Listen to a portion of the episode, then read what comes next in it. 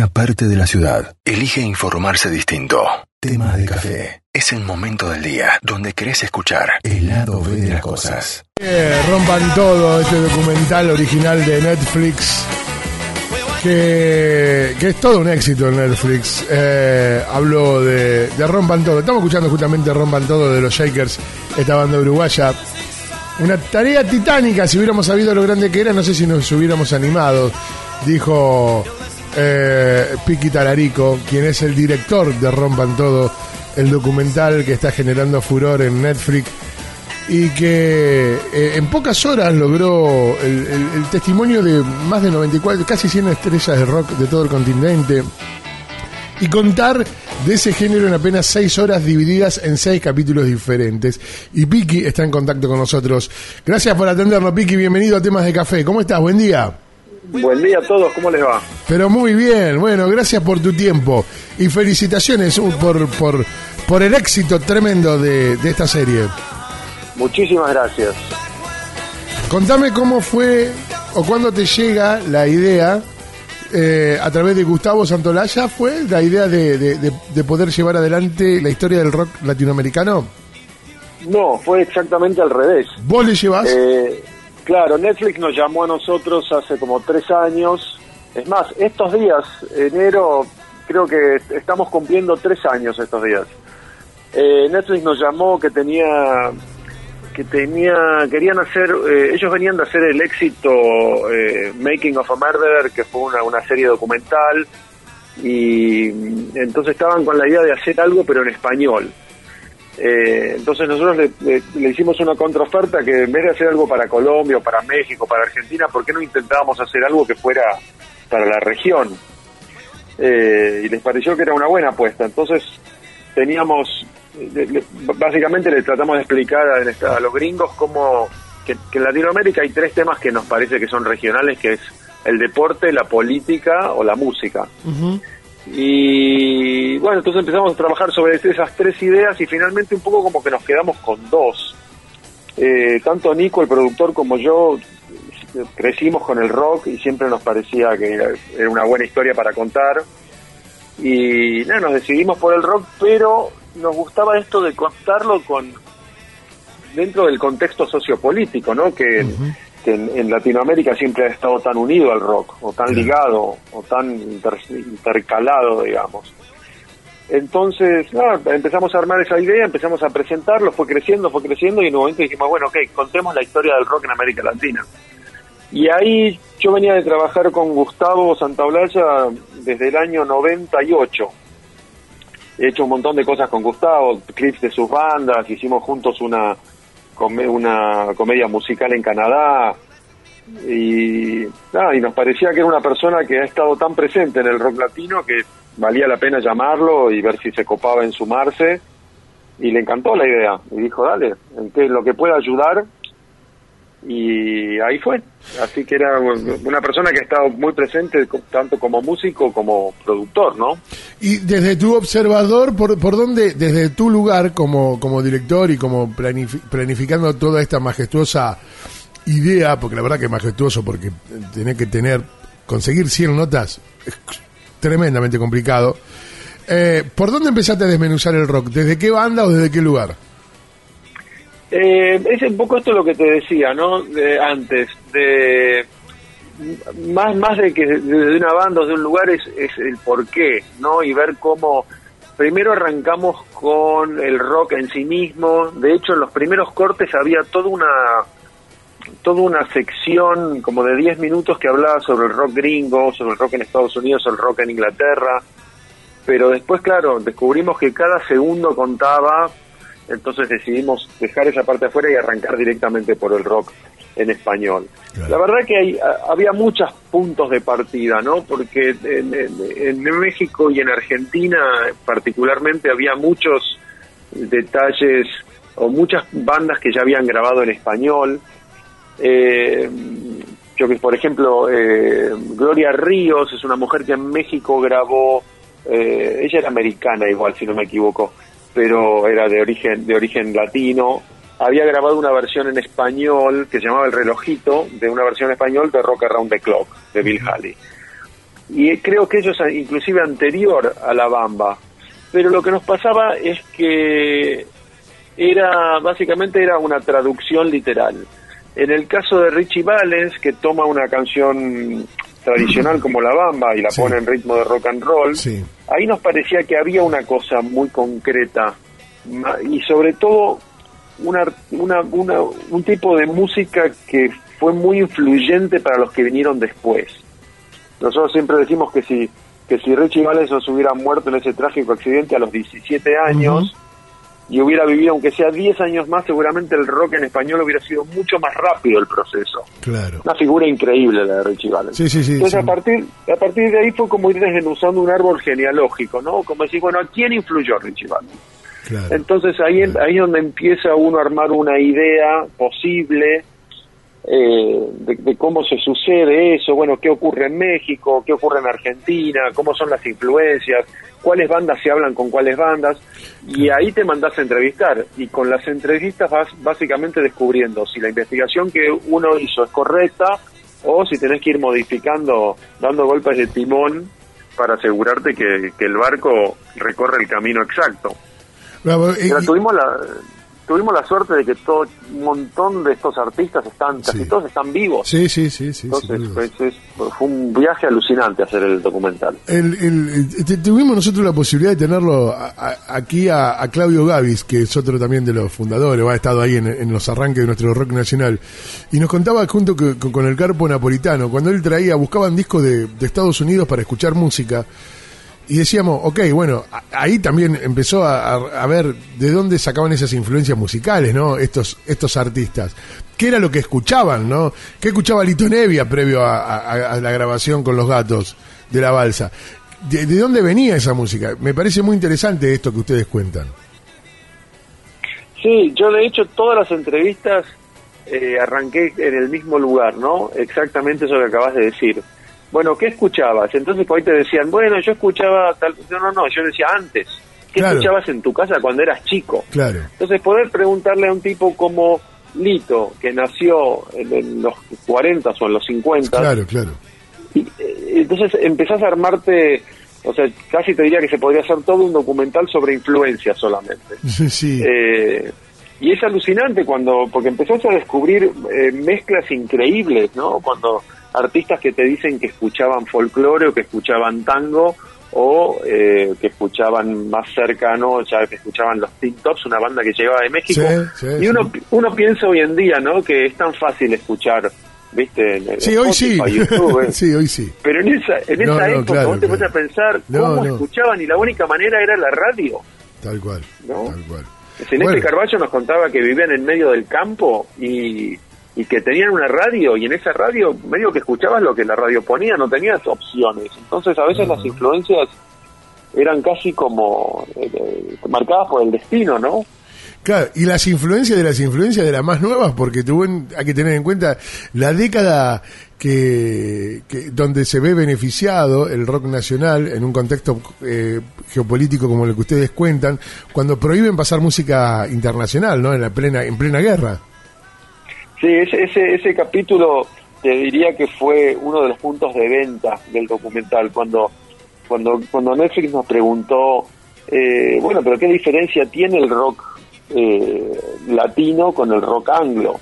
Y nosotros le dijimos que está, pasa algo con el rock en Latinoamérica, que es que está muy, muy atravesado por el contexto sociopolítico. Y ellos nos preguntaban, bueno, pero ¿en qué sentido? y yo le digo, le dijimos, ¿no? Bueno, más allá de las dictaduras y todo, te digo un caso concreto.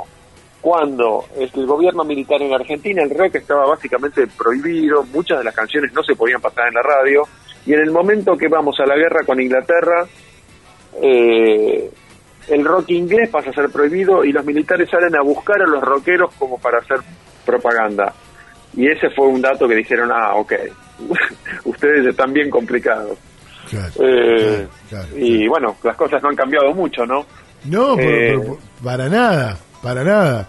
Y, de hecho lo, lo, seguimos lo seguimos padeciendo a eso. Pero, pregunto, eh, para mí, desde la serie, ¿qué, ¿qué es lo que a vos te quedó ahí como decir, bueno, consiguieron? las entrevistas fueron eh, numerosísimas, casi 100 entrevistas a distintos artistas en forma en, a nivel latinoamericano, es muy grosso.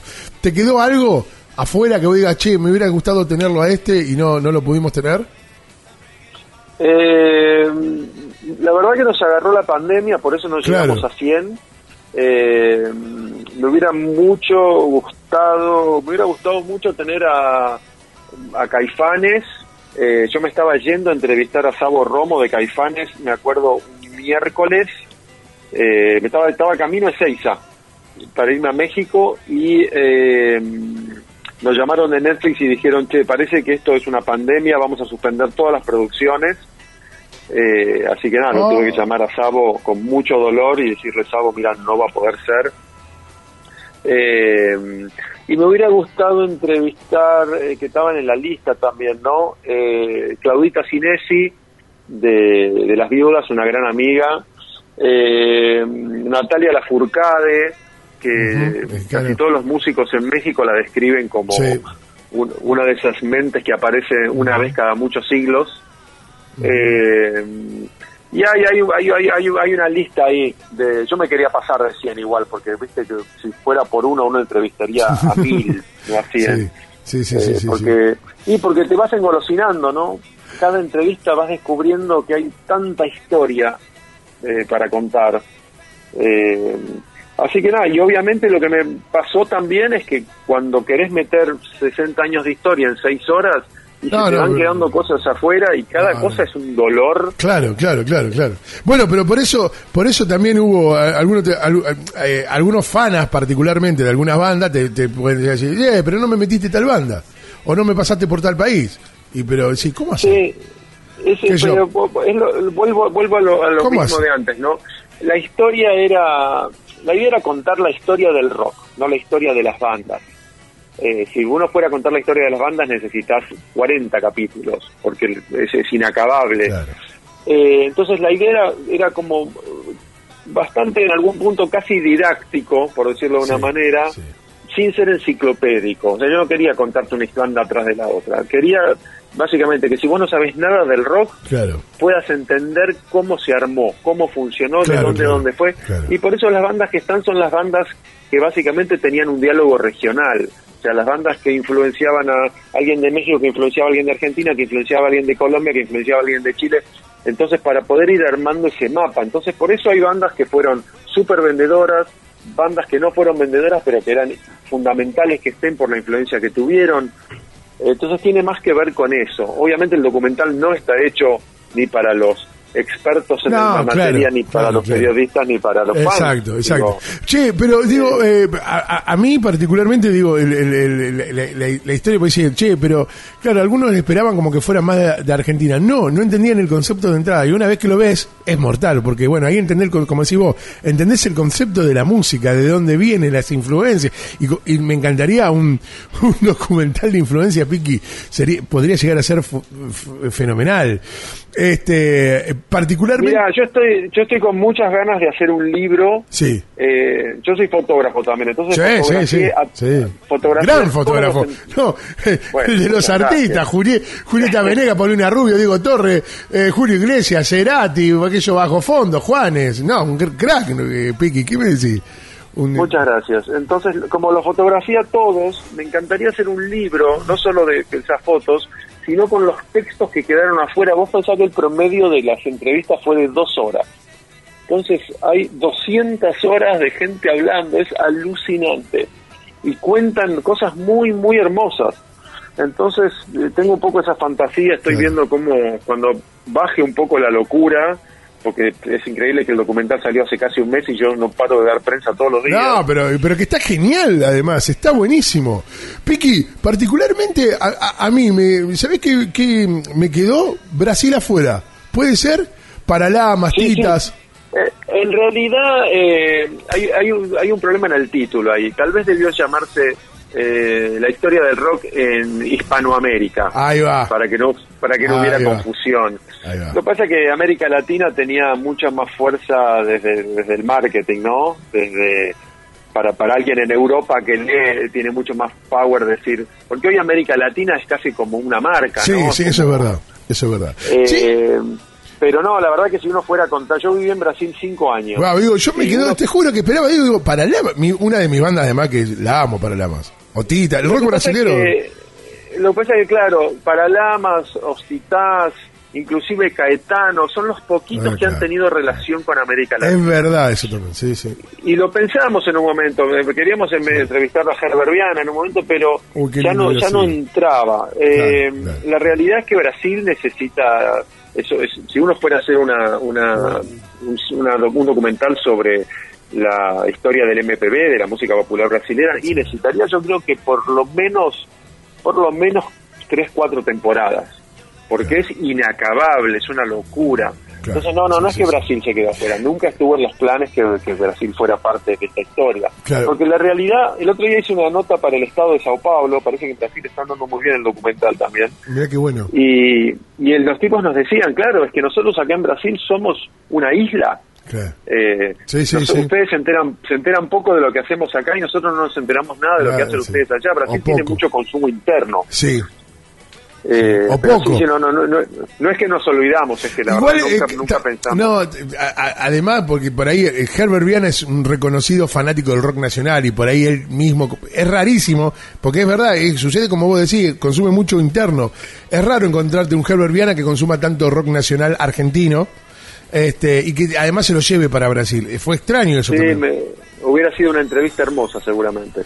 Eh, Piqui, y, y- y con, digamos, eh, cuando terminaste todo, seis capítulos, casi 100 entrevistas, los referentes más importantes de la música hispanoamericana, eh, dijiste, loco, esto, seis capítulos me quedo corto, ¿no? Oh, ese de- o sea, lo único, eh, Netflix es el mejor socio que podés tener. Ah, son alucinantes, son un nivel de buena onda y de están Ah, siempre ahí, tenés un problema, les escribiste, contestan a los cinco minutos. Ah, qué bueno Eh, eso. Saben, entienden todo lo que está pasando y te dan absoluta libertad. Los lo único que nos dijeron fue que sean seis episodios y que sea muy divertido, que sea muy entretenido. Sí. Eh, así que nada, eh, fuimos como cortando donde pudimos, pero sí, no te digo que me den 20 episodios, pero 8 hubieran estado muy bien. Claro, claro, claro. Escuchá, hay declaraciones tremendamente fuertes ahí también dentro de... Yo me quedé con, bueno, varias, varias, pero la de León Gieco diciendo no tendríamos que haber estado en la marcha ayudando a, a los militares este, en el recital que fue a beneficio de los soldados, eh, fue una muy fuerte.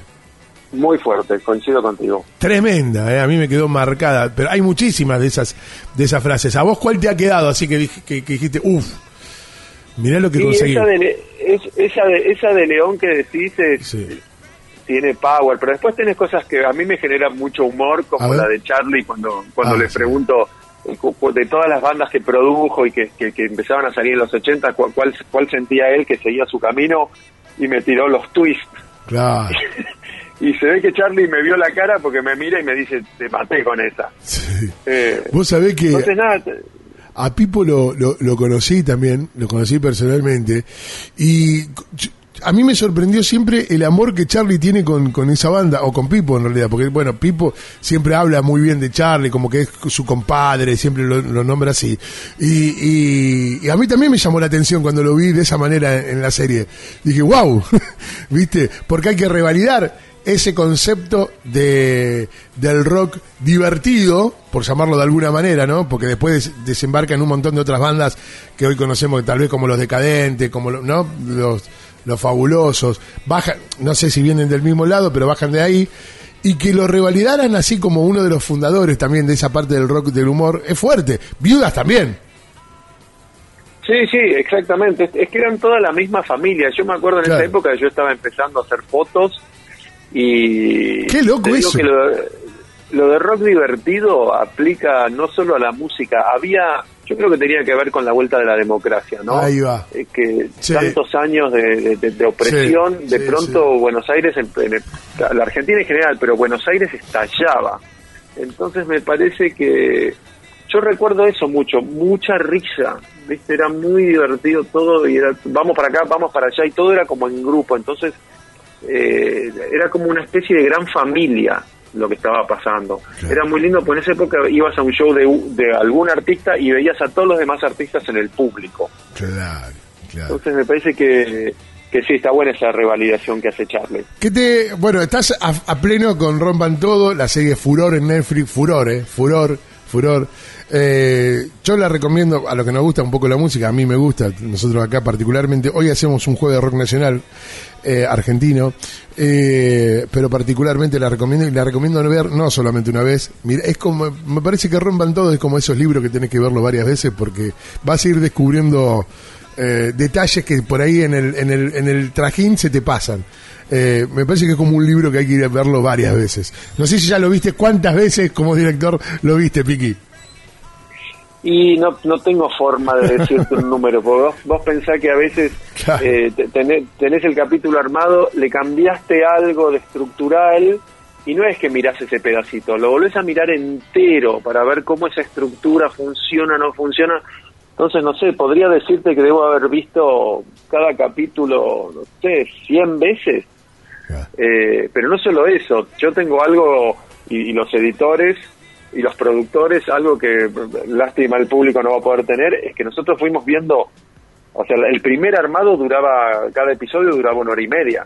Claro, se Eh, imagina. y después empezás a cortar, entonces no sabes lo doloroso que es Sí. cuando tenés toda una toda una secuencia armada que está que funciona genial, que tenés el material de archivo todo armadito y de pronto decís, "Che, no, no, hay que no, no, cortemos, cortemos toda esta sección." No, y es duro. No, no, Eh, no. Pero vos sabés que ahora que decías esto de verlo varias veces, el otro día me dijeron algo, nos hicieron una entrevista en Univisión Sí. y nos dijeron algo que sus oyentes les estaban contando que a mí particularmente me emocionó mucho y creo que es como no como un pequeño logro del documental que es que en Estados Unidos que hay tanto latino inmigrante nos contaban que se- estaban dando cuenta que lo estaban viendo padres e hijos juntos Mirá, y que sentían que el documental para ese padre que tuvo que irse de su país y, emigrar a los Estados Unidos era una manera muy simple, muy sucinta de contarle a sus hijos de dónde venían claro. y qué música escuchaban.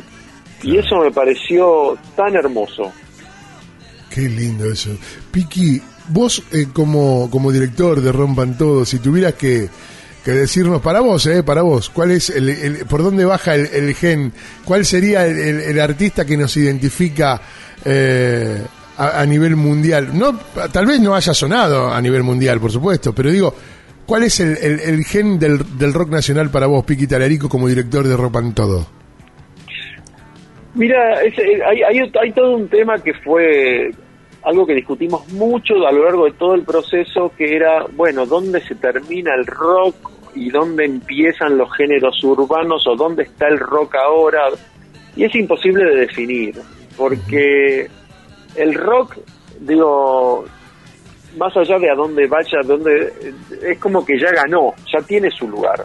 O sea, el rock es sin duda el, el- el- el movimiento cultural más importante de la segunda mitad del siglo pasado. Sí, sin duda. Digo, yo no sé cómo están ustedes ahí en la radio, pero seguramente ninguno está de corbata. No, claro. Y yo creo ninguno, que eso, creo que eso se, eso se lo debemos al rock.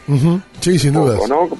Pensemos cómo era la, la- la- la gente de radio en los 50, ¿no? Sí, sí, sí, sin duda. Eh, ¿Dónde está y quién es el artista? No, no te podría decir. El otro día estaba leyendo una entrevista que le hicieron a Bad Bunny y el tipo dice que sus influencias son la bachata, el soul y el rock. Mirá, Y, y justo después posteó él algo diciendo que había visto el documental y que le parecía lo más. sí, Entonces, yo creo que si bien Bad Bunny hace otra cosa, creo que ahí hay rock.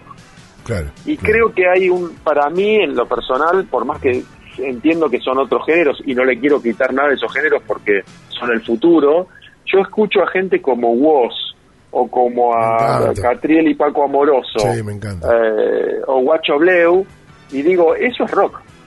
Claro. Eso es claramente rock. ¿Viste? El otro día estaba escuchando a Guacho Bleu y yo pensaba, uy, Cerú Girán, eh, los sonidos, o Charlie García. Sí, sí, sí, Entonces sí, veo la influencia ahí y me encanta que estén haciendo su propio camino. Sí, incluso Eh, muchos, mm, que yo, vos, eh, me- metiéndose en el rock nacional junto con Ciro, eh, digamos, ¿no? Haciendo, vos me parece fantástico, algo, un movimiento, el movimiento... Fantástico, fantástico, realmente. Sí, sí, sí. Eh, Ahí me, ahí me encanta porque en el mismo día que lo entrevistamos a Charlie García a la tarde, a la mañana lo entrevistamos a Woz. mirá. Entonces sentí que era como el camino recorrido, ¿no? Claro, sí, totalmente, totalmente. Piqui, quiero agradecer tu tiempo para hablar con nosotros en, temas de café, ha sido, ha sido un honor. Ojalá no sea la última vez que podamos hablar. Felicitarte, la verdad que es muy buena, muy, pero muy buena la, serie, por eso sigue estando rankeada ahí en Netflix, rompan todo, la historia de la música del rock latinoamericano, me, me encanta. Piqui, gracias por tu tiempo. No, por favor, gracias a ustedes. Cuando pase esta locura, ya sé que los jueves están ahí, así que cuando quieran. Dios, listo, tomamos la palabra, Piqui. Ya, ya tienen mi teléfono, mirá. Me vuelvo loco. Mirá que un día Mario Breuer dijo eso y le- le- no, no lo dejamos ir después. Sí, bueno, pero es que Mario es una persona para charlar, es lo más, es como un. eh, Todos los un jueves. libro abierto. Todos los jueves lo llamó. Ah. dijo así, dijo, dijo un día lo mismo que dijiste vos, dijimos listo. y te- quedó casi como un columnista, porque casi todos los jueves hablamos con Mario. Que Mario también. Genial. Es como vos, eh, Piqui, ten- tenés, podés hablar de todo y me queda corta la nota. Bueno, por favor, mandale un abrazo muy grande a Mario. Serán dados. Un abrazo gigante para vos, Piqui, de todos nosotros. Gracias por tu tiempo. Les mando un abrazo. Chao, viejos, gracias. Chao, chao. Qué bárbaro. Bueno, Piqui Talarico, un crack de, de, de la fotografía y de los videos. Video- ha hecho videos de Juanes, ha hecho videos de Julieta Venega, ha hecho los videos de Diego Torres, ha hecho trabajó con, con MTV, ganador de varios premios, ganador de los premios Latin Music Awards. Eh, se juntó con Gustavo él le presenta la mirá, yo no yo lo tenía al revés Yo también él, lo la- tenía. él- él le presenta la, la propuesta y a desarrollar por lo tanto tiró por, por, por el suelo muchos de los otros mitos que había ¿no? Claro, eso es lo que estaba pensando, ¿no? Todo lo que se dice de, de Santa Blaya, al final Santa Blaya no tiene nada que ver. No. Se entiende, pero ¿Viste? Sí, bueno, eh, pero el creador es él. Digo, Es qué importante es hablar con eh, en primera dueño del persona, circo. claro, Claro. tal cual, con hablar con el Decilo dueño así, decilo. Es verdad. ¿Viste es lo verdad. que yo te decía el otro día? Que es muy probable que los, lo, lo que dicen es justamente porque está Santo Alaya. Claro. Si no estuviera, Claro, sí, tal cual. Tal cual. es simplemente eso. Tal cual. Y fíjate que cuando le preguntamos también de, de- de- de quién es su referente, termina siendo Charlie, que otro le comentaron, che, pero Charlie está muy poco. Es que no es un documental de rock argentino, que lo aclaró. Claro. Y también quedó fuera Brasil, que también quedó aclaró claro, el porqué quedó aclaró el porqué. Brasil. Por eso, viste, es importante antes A veces de opinar, saber. bueno, ¿cómo, ¿cómo me quedó afuera? Que yo lo dije muchas veces. ¿Cómo quedó afuera para, con Paralamas? Que para mí es una banda que muy influyente del rock. Pero claro, era tendría que haber llamado la historia, según Piqui Talarico, de hispano, habla hispanoamericana. Es verdad, no, con ese título no le vendes a nadie. No. no se ve tan bien. Así que bueno, felicitaciones a, Muy bien, ¿eh? a la- A Luquitas. a Lucas Giombini. Giombini, que fue el, el gestor Sí, de esta nota. sí. Muy bien. un día borracho, dice que hay un capital federal, se encontró y voy a voy a entrevistar a Piqui Talarico. Che, buena nota. ¿no? Bueno, hablamos de, Pues sí, felicitaciones de todo lo que lo que teníamos ganas de hablar. Yo me animaba a preguntarle mucho lo de Brasil, ¿viste? Estaba ahí como que no quería, no quería. Sí, bueno, yo te tiré también y tampoco te animaste. ¿Lo de Soda? Mm. Pero Soda está. Pero no dijeron que yo no la vi todavía. No, Soda está, ¿cómo no va a dijeron estar que no estaba. No. que estaba como muy muy débil. No, está, está. Ah. Está. Está el zorrito Bon Quintiero contando de- una de las partes que más. Fue la- que fue la venta de, de- de esta serie. Era el zorrito Bon Quintiero hablando de soda. Vinieron tres pibes re raros eh, diciendo que se llamaban soda. Que con ese nombre, soda se llaman. Eh, sí, sí, está. Está en la serie, claro. no, no. Hay mucha banda que están. que- y hay otra que, como él dijo, bueno, alguna. Y sí, obvio, no podés. ten- todo es imposible. ¿Cómo haces todo? Fíjate que él contaba que le quedaban capítulos de una hora y media y después había que cortarlo. Eso debe ser terrible. Qué doloroso debe ser eso, ¿no? Tener todo el Eso producto como, terminado. claro, cuando escribís un post y decís no, no, no me entra en la- los, los caracteres de... Y decís no, que empezar a sacar, empezás a sacar poesía por ahí, ¿viste? Es horrible. Es horrible. Es horrible. Es horrible. Bueno, Menos mal que- hablábamos con Piqui Talarico sobre la historia del, del rock eh, nacional. Y Latinoamericano. Latinoamericano. Hispanoamericano, para ser Y que no solamente del rock, sino también de lo que sucedía en el contexto, Claro, en el ¿no? contexto político. político. Tal Eh, cual. Histórico. Exactamente, que es más interesante. Por eso, nos queda con una canción que es emblemática de, del rock y que habla un poco de, de la, de, los- de la situación política, ¿no? Los dinosaurios de Charlie García. Che, tomen nota, ¿eh? a Pique Talarico todos los jueves ahora. ¿eh? Ya está, Ya está. ya lo dijo, ahora no tiene vuelta atrás. Ah, olvídate, Mario Breuer, Pique Talarico. Este programa se va para arriba. Si en el año que viene no entramos en el Martín Fierro, yo me corto la. Los amigos Estas cosas pasan en tema de café.